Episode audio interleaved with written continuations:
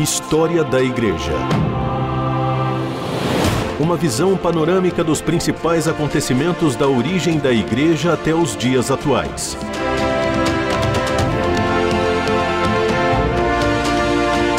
A apresentação do pastor e historiador Marcelo Santos. Seja muito bem-vindo, querido ouvinte da RTM, a mais um programa História da Igreja. Quero convidar você a participar com a gente do nosso programa pelas nossas redes sociais, pelo nosso e-mail, pelo nosso WhatsApp. Você é sempre muito bem-vindo aqui, com uma crítica, com uma sugestão, com uma dúvida, uma pergunta, uma contribuição, uma indicação bibliográfica, naquilo que nós pudermos ajudar, nós estamos aí à sua disposição.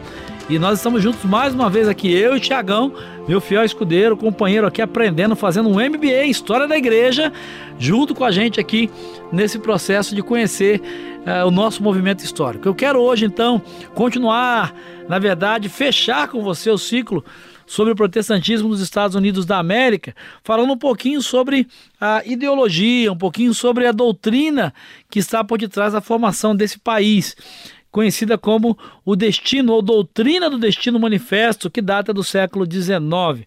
Essa doutrina ela vai dar uma, uma base aos Estados Unidos, uh, produzindo nele uma natureza expansionista, que tem a sua essência no princípio calvinista da predestinação absoluta pela qual Deus escolhe os seus eleitos. A doutrina do destino manifesto ela está uh, fundamentada na ideia de que os Estados Unidos da América foram eleitos por Deus, foram a nação eleita por Deus para todas as ações intervencionistas para levar a justiça, a liberdade.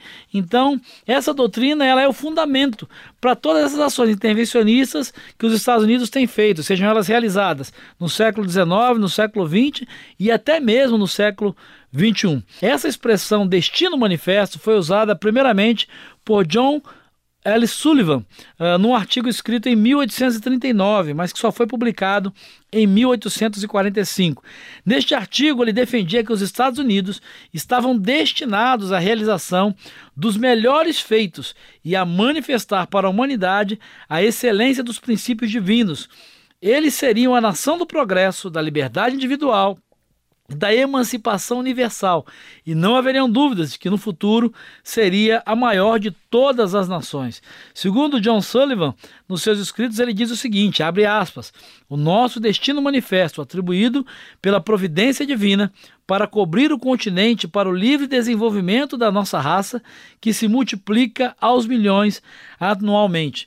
E ele vai seguir dizendo: e esta reivindicação é parte do nosso destino manifesto de avançar e possuir todo o continente que a providência nos concedeu pelo desenvolvimento da grande experiência a nós confiada, pela liberdade e do alto governo federalista. Ou seja, é a doutrina do destino manifesto que vai dar aos Estados Unidos, baseada nessa construção uh, teológica, né, da predestinação coletiva, de que os Estados Unidos da América foram a nação escolhida por Deus para salvar o mundo, de uma maneira muito simples. E isso é que dá base para as invasões, por exemplo, ao Iraque e outras nações, as intervenções que os Estados Unidos muitas vezes fazem, passando até por cima de organizações como a ONU. Ah, o que é interessante, e que isso tem a ver com a igreja, é que o argumento ele é teológico, o argumento ele não é histórico, ele não é político, ele é teológico. E baseado nesse argumento teológico, que está na gênese do, do povo norte-americano, é que os Estados Unidos têm tomado essas atitudes. História da Igreja personagens e processos históricos para compreender o presente a partir da experiência do passado. Bom, vale a pena a gente conhecer um pouco mais então dessa doutrina do destino manifesto que está aí na Gênese, na alma. Por que não a gente dizer no DNA do, dos Estados Unidos da América e como nação. Existem alguns fatores essenciais para essa doutrina. Nos Estados Unidos, por exemplo, não existiram conflitos religiosos envolvendo a questão né, da laicidade, ou seja, a, da, da, disputa entre clérigos e leigos. Né? O, isso acaba prolongando a tradição religiosa puritana. A importância do fomento dessa coesão através de símbolos e de ritos compartilhados é muito forte numa sociedade sem raízes uh, multisseculares, ao contrário das europeias. Uh, isso é um investimento que acaba se traduzindo na sacralização das instituições e dos seus fundadores. Uh, vale a pena lembrar que com esse processo de colonização, as 13 colônias e, e uma única uh, diretriz, único viés, né, ou pelo menos assim, aquele que é o predominante, que é o protestantismo, isso vai fortalecer essa unidade de pensamento, esse embasamento uh, teológico. A gente pode observar que, assim como em representações que superam o tempo, de modo que a América apareça como uma nação não sujeita à decadência, como se vivesse num perpétuo presente. Essa é, é a cultura dominante, é isso que está na alma e na gênese do povo norte-americano. Um outro fator que é essencial para essa doutrina é, de certa forma, a hegemonia histórica que essa nação acaba tendo em todos os eventos mundiais, econômicos, políticos, sociais. Ah, os Estados Unidos sempre são protagonistas né, na, nas questões mundiais. Isso acaba consolidando, isso acaba fortalecendo, isso acaba impulsionando esse ideário da doutrina do destino manifesto no imaginário, na cultura e no ideário da nação norte-americana. Vale a pena então você conhecer um pouco mais, vale a pena você aprofundar uh, o seu estudo nisso, porque isso explica muito né, da, daquilo que muitos chamam de arrogância norte-americana com relação ao resto do mundo. Isso está incutido uh, na sua formação uh, política, geográfica, estratégica, cultural, que acaba por estabelecer e por direcionar o jeito de ser da nação norte-americana e que traz seus efeitos até hoje, por exemplo, até mesmo em algumas ações e atitudes do atual governante dos Estados Unidos da América.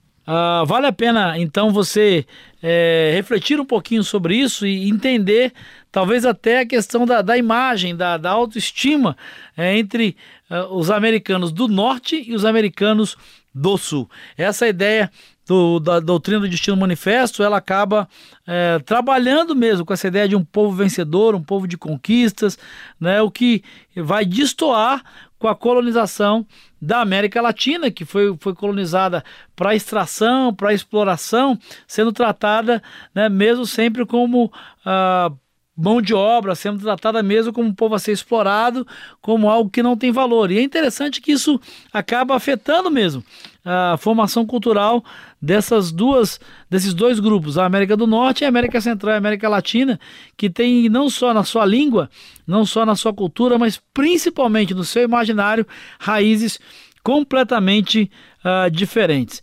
E é interessante então que a chegada desses imigrantes que vêm da Inglaterra, uh, influenciados pelo protestantismo, vai proporcionar a consolidação dessa doutrina do destino manifesto do imaginário norte-americano. História da Igreja. O passado e o presente contam a história da Igreja nos tempos atuais. É interessante então a gente fechar essa questão da formação do protestantismo norte-americano refletindo mesmo sobre isso né, houve uma, uma influência muito grande né, na formação da nação.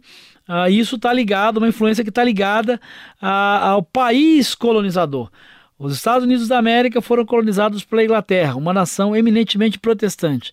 A América Latina e Central foi colonizada prioritariamente por Espanha e Portugal, países uh, de origem católica. Parece que isso a princípio não tem nada a ver, não tem nenhuma influência, mas isso está diretamente ligado à teologia ou às duas, os dois tipos de teologia.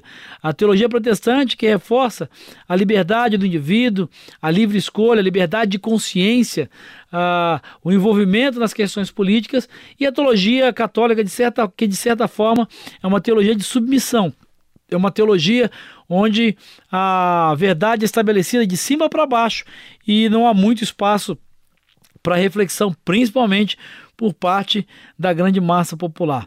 É interessante que um outro fator que vai reforçar essa do, ideia do, do, do destino manifesto, dessa a ideia que os norte-americanos, como nação, têm é esse processo de imigração, né, de renovação demográfica que acaba acontecendo ano após ano pela chegada de imigrantes que olham os Estados Unidos como uma terra de prosperidade, uma terra de liberdade, quase que uma nova Canaã, né? Tanto que a gente eh, nos dias atuais tem visto aí os conflitos né, do governo norte-americano com a ideia da construção de um muro, de uma barreira e a restrição mesmo de acesso a imigrantes estrangeiros aos Estados Unidos da América, porque ainda hoje há essa ideia de que os Estados Unidos é o lugar para você fazer a vida, para você conseguir realizar os seus sonhos, e isso acaba fortalecendo, renovando uh, essa ideia que está na gênese do povo norte-americano, que é a doutrina do destino manifesto. Então, baseado na crença de ser uma nação escolhida por Deus e destinada a ser a maior de todas elas, que os Estados Unidos deram início à sua expansão territorial. No primeiro momento de colônias, eles acabaram se transformando em federados ou confederados, e nesse processo histórico-político se tornam uma nação. E é interessante né, o formato dessa nação, que é muito diferente da nossa constituição política, é, geográfica política do Brasil, porque lá você percebe no processo de eleição, por exemplo, das eleições. No Brasil, eh, nós elegemos, o país todo elege seus deputados, etc., representantes, e na eleição do presidente, por exemplo, né, cada indivíduo aqui no Brasil vota individualmente em um presidente. Nos Estados Unidos, você percebe que existem os colégios eleitorais, que elegem os seus representantes, que elegem os partidos, a sua representatividade, que então, num segundo momento, vão às eleições presidenciais, e isso está muito ligado a essa origem da formação dos Estados Unidos da América no formato de colônias, que se tornam estados independentes, né, estados federados, que vão então se unir. Isso dá origem, inclusive, ao nome, são os Estados Unidos da América. Prova disso é que existem os estados lá na América têm constituições estaduais, eh, algumas delas que em muitos casos se sobrepõem à Constituição Federal. Um exemplo, por exemplo, é a questão da pena de morte que em alguns estados é permitida e em outros estados ela é proibida. Como assim? Isso para nós parece estranho no primeiro momento, porque por conta da sua origem, por conta da sua formação nos Estados Unidos, a Constituição Federal em alguns casos tem um peso maior e tem uma autonomia em relação à Constituição Federal. Mas esse processo de construção dos Estados Unidos da América vai gerar também uma secularização por parte dos cristãos, que é o nosso foco aqui. Isso vai ser a base e a origem para grandes movimentos de avivamento espiritual que vão acontecer e mexer com a história dessa nação. Mas isso é uma outra história que eu converso com você num próximo programa e eu espero ter a sua companhia. Até lá, um grande abraço e que Jesus te abençoe.